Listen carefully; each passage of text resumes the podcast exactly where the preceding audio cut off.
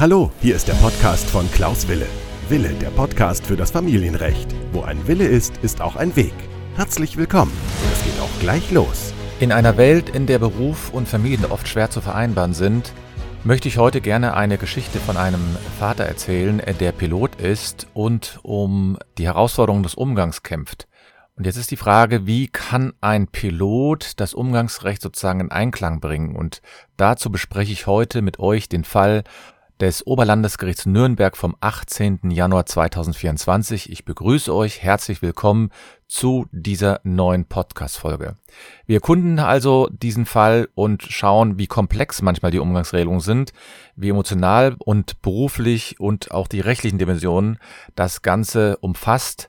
Also begleiten Sie uns heute auf dieser, ja, auf dieser Reise der Entscheidungsfindung für die Gerichte, die auch nicht immer ganz einfach sind und dann sind die Entscheidungen auch nicht immer so ganz einfach. Ja, heute fange ich mal ein bisschen anders an als sonst. Ich möchte heute gerne mit euch mal wieder über das Umgangsrecht reden. Dazu möchte ich gerne einen Fall vorstellen, der jetzt aktuell veröffentlicht wurde, der manchmal auch zeigt, wie schwierig das ganze Umgangswesen ist, wie schwierig es ist, dass die Eltern und der Umgangsberechtigte die Umgangstermine unter einen Hut bringen kann. Und bei einem Piloten ist es ja so, die sind sehr, die sind nicht besonders flexibel, weil sie sehr, sehr häufig unterwegs sein müssen. Und ich bespreche mit euch heute den Fall des Oberlandesgerichts ähm, Nürnberg vom 18.01.2024.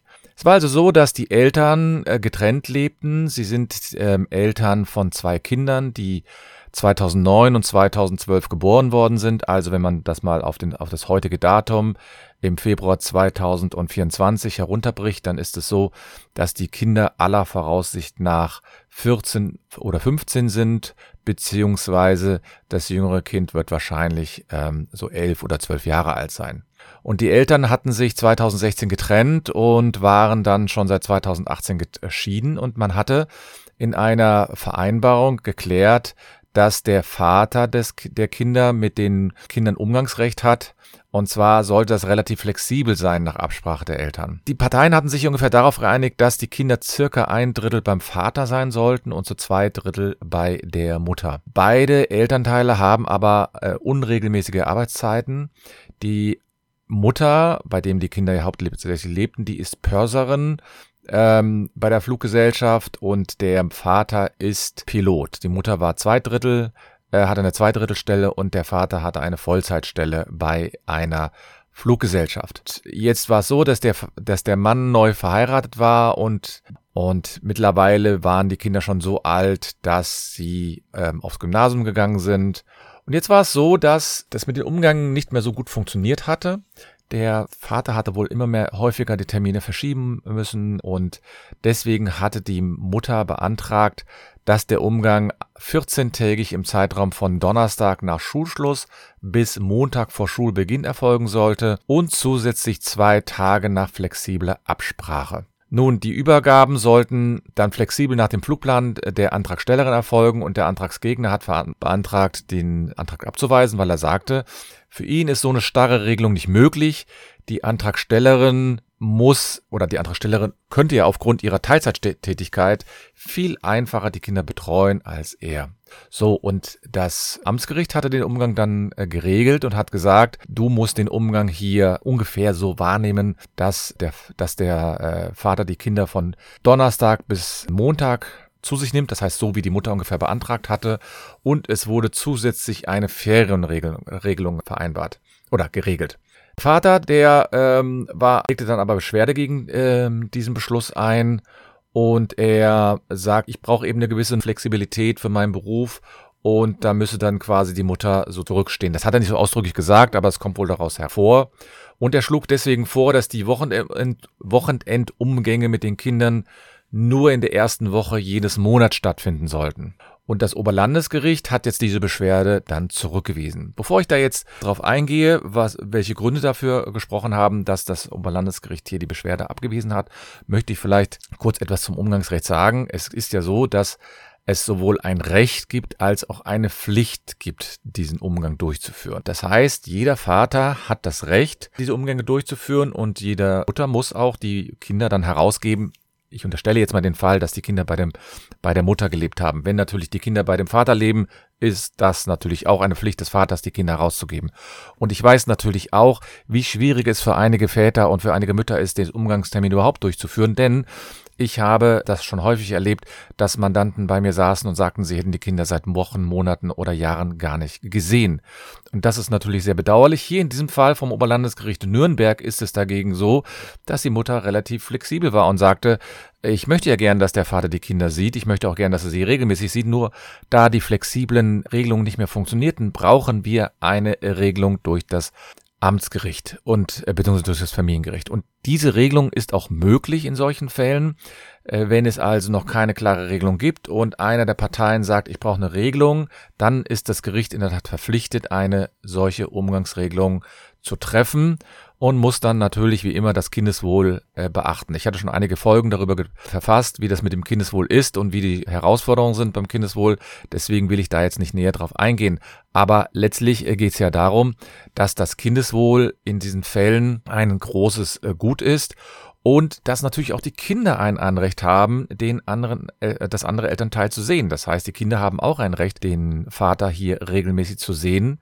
Und das Oberlandesgericht, um wieder auf den Fall zurückzukommen, wies also diese Beschwerde zurück und bestätigte also die Entscheidung des Amtsgerichts. Und es war jetzt so, dass das, Amts, äh, das Oberlandesgericht gesagt hat, ja, hier muss man ja berücksichtigen, dass die Parteien das gemeinsame Sorgerecht haben. Und das bedeutet aus deren, aus deren Warte, dass, also beim gemeinsamen Sorgerecht, dass die Eltern hier auch eine gewisse Pflicht hätten, sich äh, gegenseitig zu unterstützen. Zu unterstützen bedeutet, dass man auch die Betreuungslast etwas verteilen muss. Deswegen ist es so, dass man für eine Umgangsregelung auch darauf achten muss, dass zumindest zum Teil die Betreuungslast verteilt wird, Klammer auf, natürlich nur dann, wenn beide wirklich auch das wollen. Wenn nur einer das möchte, was ja manchmal der Fall ist, dass einer die Kinder hauptsächlich betreuen möchte und, der, und am liebsten die Kinder gar nicht herausgeben müsste, dann muss man ja quasi schon den anderen zwingen, die Kinder herauszugeben. Das war hier ja gerade nicht der Fall, sondern das Oberlandesgericht hatte jetzt hier die Sondersituation, dass die Mutter gesagt hat, ja, ich bin ja bereit, dir gerne die Kinder zu geben, regelmäßig. Du musst dann im Grunde genommen darauf achten, dass die Kinder versorgt werden. Die Kinder wurden in dem Verfahren dann auch an, angehört und die hatten gesagt, sie möchten, dass, dass der Umgang so wie er bisher läuft, auch weiterläuft. Das heißt, die Kinder hatten auch dann noch gesagt, naja, also im Grunde genommen brauche ich hier keine 100 äh, hundertprozentige Betreuungsmöglichkeit, aber da sagte das Gericht, naja, also die müssen jetzt nicht 100 Prozent betreut werden, sondern man kann auch organisieren, dass sie zum Teil selbst betreut, äh, fremdbetreut werden. Das heißt, das Oberlandesgericht hat hier eine Pflicht aufgenommen, die Kinder in der Tat von Donnerstag bis Montag zu nehmen, alle zwei Wochen, erstens und zweitens, für gewisse Ausfallzeiten dann für eine Fremdbetreuung zu sorgen. Und die schreiben also, ähm, ich zitiere das mal, die Kinder sind bereits elf und 14 Jahre alt und benötigen keine lückenlose Anwesenheit einer Betreuungsperson. Auch die Antragstellerin muss gelegentlich Fremdbetreuung in Anspruch nehmen und diese organisieren. Es ist daher auch dem Antragsgegner zuzumuten, sich im Einzelfall um eine entsprechende Fremdbetreuung während des Drittels der Zeit, die die Kinder bei ihm verbringen, zu kümmern. Ja, und das heißt wiederum, wenn also eine Person die Kinder nicht 100 zu 100 Prozent in persönlicher Anwesenheit betreuen kann, dann wäre es ihm zuzumuten, dann auch zum Teil für eine Fremdbetreuung zu sorgen. Dass das natürlich keine ideale Lösung ist, das sehe ich natürlich auch. Aber auf der anderen Seite muss man schon darauf hinweisen, dass die äh, Mutter ja hier in diesem Fall ja schon zwei Drittel der Betreuung übernommen hat und sie auch gleichzeitig Fremdbetreuung in Anspruch genommen hat.